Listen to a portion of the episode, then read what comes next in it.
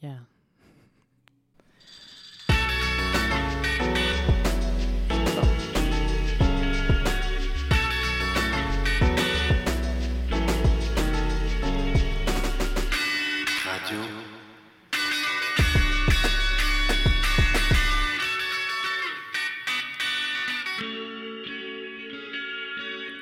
Bienvenue dans les couloirs du WIP. Alors, à l'heure où je vous parle, il fait beau, on est en plein mois de juillet. Et d'ailleurs, euh, mardi dernier, j'en ai profité pour me balader dans les jardins. Et c'est là que j'ai entendu des, voix, des voix chanter, des voix crier. Alors, je me suis laissée un peu euh, guidée par ces voix-là. Et je suis tombée nez à nez avec trois gilets jaunes et qui chantaient On est là, la fameuse chanson de la lutte du mouvement des gilets jaunes. Alors, ils m'ont gentiment invitée euh, à rentrer dans leur univers. Puis ils m'ont partagé euh, leur peur, leur joie, leur, euh, leur rage aussi. Euh, mais alors, moi, je me demandais, mais, mais qui sont-ils Et surtout, qu'est-ce qu'ils font ici au WIP, dans les jardins du WIP, alors qu'il n'y a, pas forcément de manif Enfin, j'ai pas cru, enfin, pas à ma connaissance en tout cas. Mais c'est grâce à Pauline Sesco que l'on va avoir des réponses. elle est en ma compagnie, elle fait faisait partie de ce trio. Elle était vêtue euh, de jaune et elle a accepté mon invitation à venir au Media Lab pour, euh, pour répondre à mes questions. Bonjour Pauline. Bonjour. Merci d'avoir accepté l'invitation au Media Lab du WIP. Ben, merci de m'inviter. Euh, voilà, donc ça fait plusieurs jours qu'au WIP, on voit des allers-retours de, de, votre trio de, de, Gilets jaunes. On vous voit chanter, on vous voit danser. Et on se demandait, mais est-ce que vous faisiez au WIP Alors, déjà, c'est rigolo que vous nous ayez identifié comme trio de gilets jaunes, parce que je ne sais pas si vous avez remarqué, mais il n'y a aucun gilet euh, dans notre euh, spectacle. Il n'y a que du jaune. Euh, et parce que nous-mêmes, donc, donc moi, Pauline Sesco, Elsa Delmas et Julien Girard, on se pose la question de comment on représente, comment on parle, comment on raconte ce mouvement-là. Euh, en jouant sur des codes, sur plein de choses, mais euh, pas avec euh, exactement les marqueurs forcément de ce mouvement-là.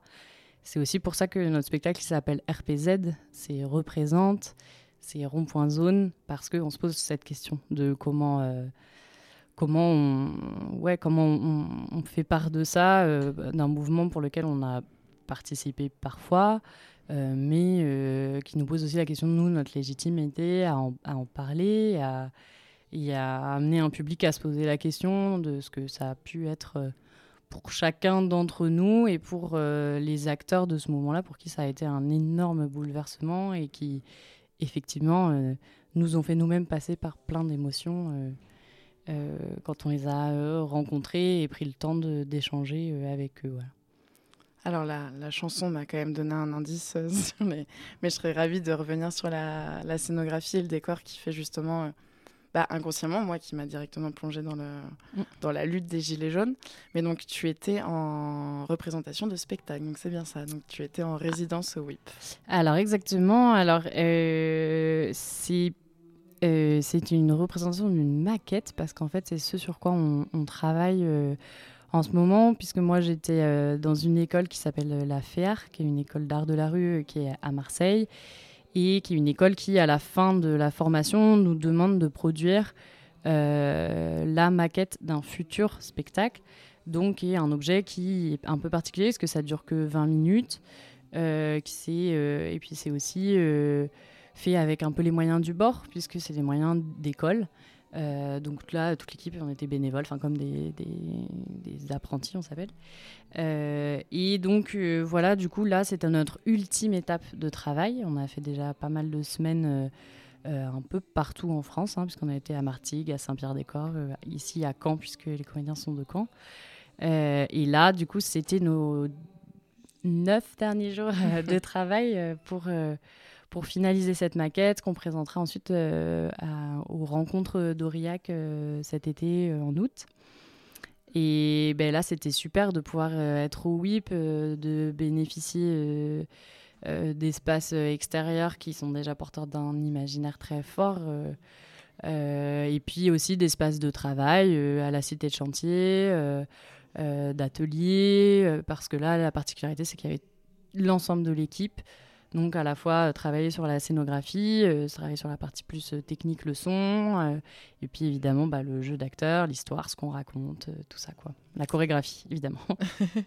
D'ailleurs sur l'histoire que vous racontez, là tout à l'heure tu, tu parlais potentiellement du questionnement autour de, votre légitimité. Tu parlais de ta participation à la lutte, mais peut-être ponctuellement. Mm. Comment comment tu as pu écrire les dialogues euh, Comment vous avez pu écrire les dialogues et, et raconter ce fil euh, conducteur du spectacle? Ben, En fait, notre matière première, c'est vraiment de la matière documentaire. Donc, on a beaucoup regardé de vidéos, notamment. C'est un mouvement qui s'est quand même euh, auto-documenté massivement. Euh, sur les réseaux sociaux, euh, sur aussi bah, comment on parle, comment on a parlé de ce mouvement au moment où il se produisait, mais aussi euh, maintenant, puisque ça fait quand même un an et demi, deux ans que, que le, mouvement c'est quand même est largement retombé, même si voilà, il y a encore nous, ce qui nous a aussi frappé, c'est que pour énormément de gilets jaunes qu'on a rencontrés, parce que ça fait aussi partie de nos ressources. Euh, c'est quelque chose qui n'est pas fini et c'est ce sur quoi on joue nous aussi euh, à la maquette. Qu'est-ce que ça veut dire de, de, se lever, de se mettre debout et à quel moment on considère que c'est fini, c'est pas fini, euh, pour qui c'est fini, pour qui ça ne le sera jamais. Et voilà, donc à partir de cette matière-là, nous on a travaillé par de l'improvisation essentiellement. et commencer à bâtir nos propres imaginaires de nos personnages, de ce qui les relie, de, aussi euh, comme si euh, créer notre propre petit rond-point à nous, en fait, euh, à l'équipe. qui est évidemment imaginaire. C'est une réalité que, pour le coup, nous, ça, celle-ci, on ne l'a pas expérimenté. On a plus participé à des manifestations que, que vraiment la vie du rond-point. C'est un objet de fascination aussi pour nous. Et voilà, essentiellement par improvisation. Après, moi, je, je fais un gros travail d'écriture, de textes plus, plus poétique, plus, plus dit que vraiment des, situations improvisées. Et puis, et puis après, bon, à ça s'ajoute euh, tout un tas de, de, choses. Euh, on a beaucoup de matière chantée là dans l'extrait qu'on a fait. Il y en avait très peu, mais, euh, mais c'est quelque chose qui, qui nous a aussi marqué, ces hymnes, ces chants. Et puis, et puis de la danse. En fait, c'est aussi, on se pose la question de comment est-ce que quand on n'arrive plus à dire les choses quand on a l'impression qu'on l'a crié pendant des mois et que ça n'a pas été entendu, comment est-ce qu'on fait pour continuer à l'exprimer?